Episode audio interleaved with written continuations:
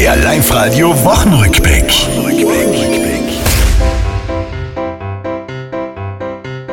Skiauftakt in Sölden, man hat ja gesehen, es geht. Obwohl das Herrenrennen hat der Sturm ja dann verweht.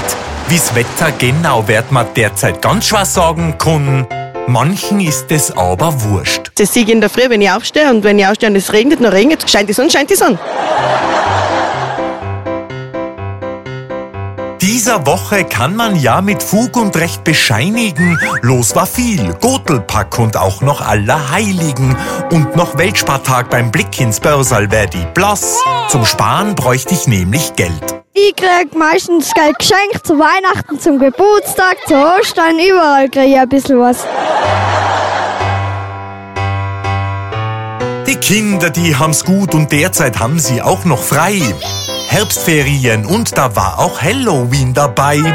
Vielen gefällt's doch manche fühlen sich gehalten zum Narren.